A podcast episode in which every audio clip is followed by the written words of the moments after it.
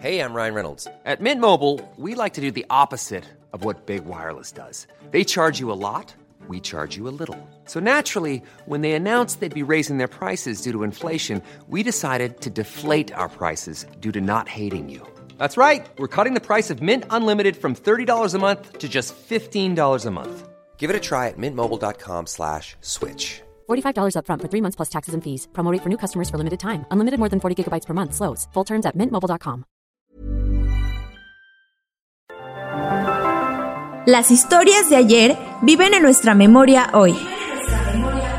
Desde Zacatecas, cofre de leyendas en voz de María Eugenia Márquez. Comenzamos.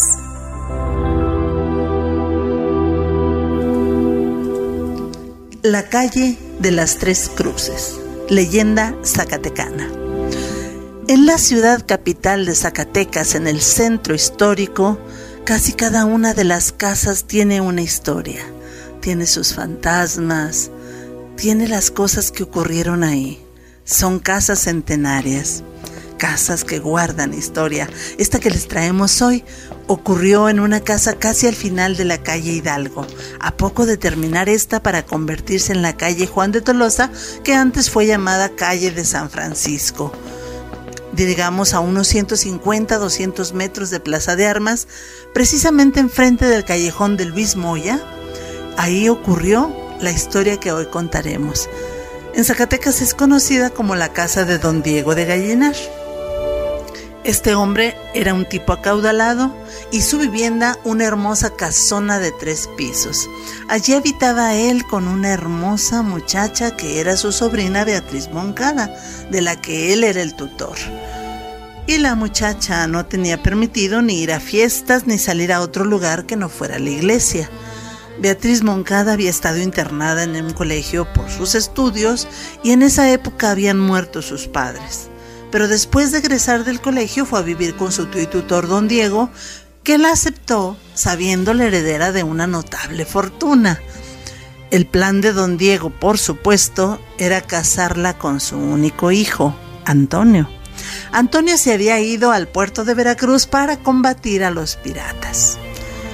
Y don Diego acariciaba la idea que como Beatriz era heredera de la gran fortuna de sus padres, pues una vez que estuviera unida con su primo, que era hijo de él, la fortuna familiar permanecería en sus manos. Pero el destino tiene sus propios caminos, y un día, al salir de misa, unos ojos negros y una tez morena pertenecientes a un galán muy apuesto habían capturado la atención de Beatriz eran los ojos de Gabriel, un muchacho de cuna indígena y humilde a quien habían recogido y educado los religiosos del convento de San Agustín. Y él había correspondido a ese cuidado y cariño que los religiosos le habían dispensado. Ellos daban tan buenas y tan merecidas referencias del joven, tanto en su virtuosismo como en su comportamiento intachable, este hombre, este muchacho con su sensibilidad de artista tocaba el violín de una manera virtuosa, como los grandes violinistas, y también era de un comportamiento intachable. Y por esa razón era admitido en todas las reuniones de la aristocracia, a las que si bien Beatriz no podía asistir o alguna vez había asistido acompañada del tío, pero sí llegó a encontrarse con este muchacho Gabriel algunas veces en las casas de sus amigas, con quien don Diego permitía que fuera a tomar el té pensando que no había peligro que se distrajera un ratito por la tarde, siendo que no había baile ni nada de eso. Sin embargo, Gabriel estaba a veces tocando el violín en esas casas. Y poco sospechaba el hombre que esos ojos morenos de Gabriel habían hecho preso el corazón de su sobrina y que la belleza de Beatriz, su sobrina, también estaba siendo guardada como en un relicario en el corazón del joven violinista. Ay, siguiendo la voz de su corazón. Gabriel, aquel violinista virtuoso, comenzó a ir a las 12 de la noche, justo cuando se escuchaba cerca de Catedral en Plaza de Armas aquel pregón de las y sereno.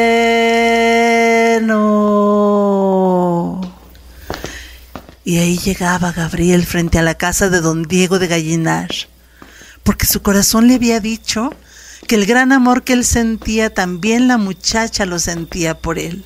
Era correspondido y entonces iba al menos a tocarle las más hermosas melodías que sabía ejecutar. Y mientras Gabriel dejaba correr sus diestros dedos y su sensibilidad de artista sobre las cuerdas del violín y el arco parecía acariciar las cuerdas, la joven lo miraba desde el mirador y a su vez él la miraba a ella. Y en ese lenguaje de notas musicales sublimes y miradas, Bajo también la mirada de las estrellas, ellos se confesaban en silencio su amor y el deseo de poder llegar a ser una vida en común. Aunque el muchacho músico sabía que se trataba de un amor sin esperanza.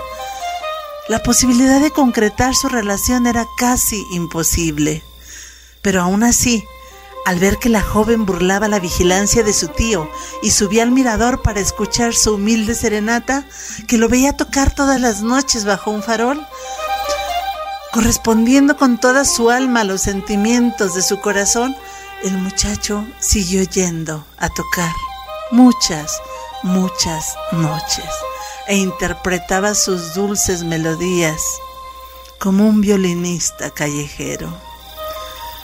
Una noche, en que don Diego se retiró más tarde de lo acostumbrado. Había oído alguna vez las notas de un violín cerca de su casa y ese día que todavía no se iba a dormir, decidió asomarse a la calle al escuchar el violín. Bajo el farol reconoció a Gabriel y al ver una pequeña luz en el mirador de su casa, se dio cuenta de lo que estaba pasando. Lleno de ira salió a la puerta. Indio malnacido y cobarde, largo de mi casa si no quieres que te eche la fuerza. Enviaré a mis criados a que te den de palos. Y no se te ocurra volver a ver a Beatriz, ni a molestarla ni de lejos. Gabriel, insultado por sus crueles palabras, quiso dejar en claro que se retiraba, pero por respeto a él, que era el tío de Beatriz, no por miedo a ser apaleado, puesto que él sabía defenderse con la espada. Esa contestación fue más de lo que la soberbia de don Diego estaba dispuesto a soportar. Desenvainó su espada y corrió tras el joven, que dejó su violín en la calle y desenvainó la de él también. El combate de don Diego fue feroz. Sin embargo, Gabriel solo evadía y desviaba los ataques del colérico señor, mientras el otro quería matarle. Con los ojos inyectados de sangre se lanzaba a fondo. Al verse superado en agilidad y ligereza, don Diego lanzó una estocada mortal para acabar de una vez a todas con el combate y tratando de clavar la espada en el cuerpo de Gabriel. Pero su movimiento fue descuidado y su cuerpo torpe fue a clavarse directamente en la espada del joven.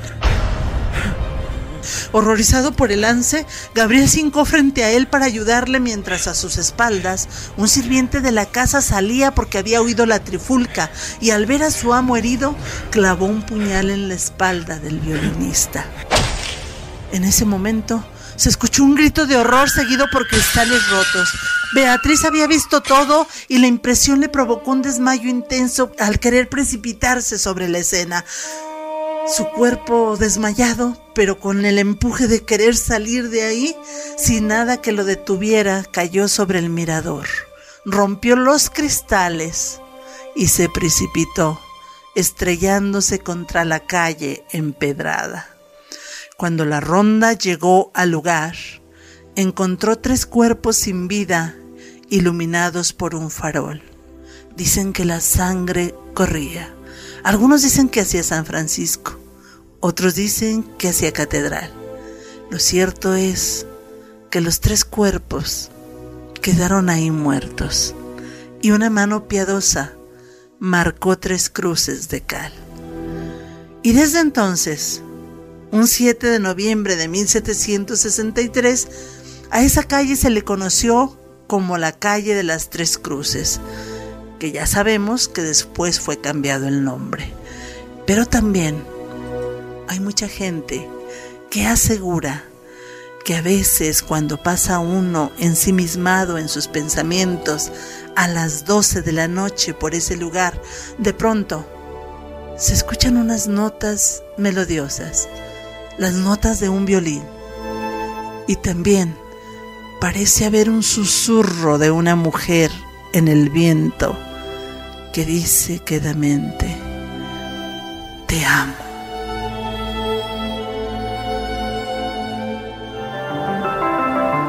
El cofre se ha cerrado. Te esperamos en el siguiente podcast con más leyendas de Zacatecas. Síguenos en nuestro Twitter, arroba podcastom o escríbenos a nuestro mail podcast.om.com.mx. Esto fue una producción de El Sol de Zacatecas para Organización Editorial Mexicana. If you thought the only way to get a more defined jawline with natural looking results was through surgery, think again. Juvederm Volux XC is a non surgical injectable gel filler that improves moderate to severe loss of jawline definition and can help you achieve natural looking results with little downtime. Even better, this improved definition lasts up to one year with optimal treatment. No maintenance required. Improve jawline definition for a smooth, sculpted look with Juvederm Volux XC. For important safety information and to find a licensed specialist, visit juvederm.com. That's J U V E D E R M.com. Not for people with severe allergic reactions, allergies to lidocaine, or the proteins used in Juvederm. Common side effects include injection site redness, swelling, pain, tenderness, firmness, lumps, bumps, bruising, discoloration, or itching. There's a risk of unintentional injection into a blood vessel, which can cause vision abnormalities, blindness, stroke, temporary scabs, or scarring. Talk to a licensed specialist to find out if it's right for you.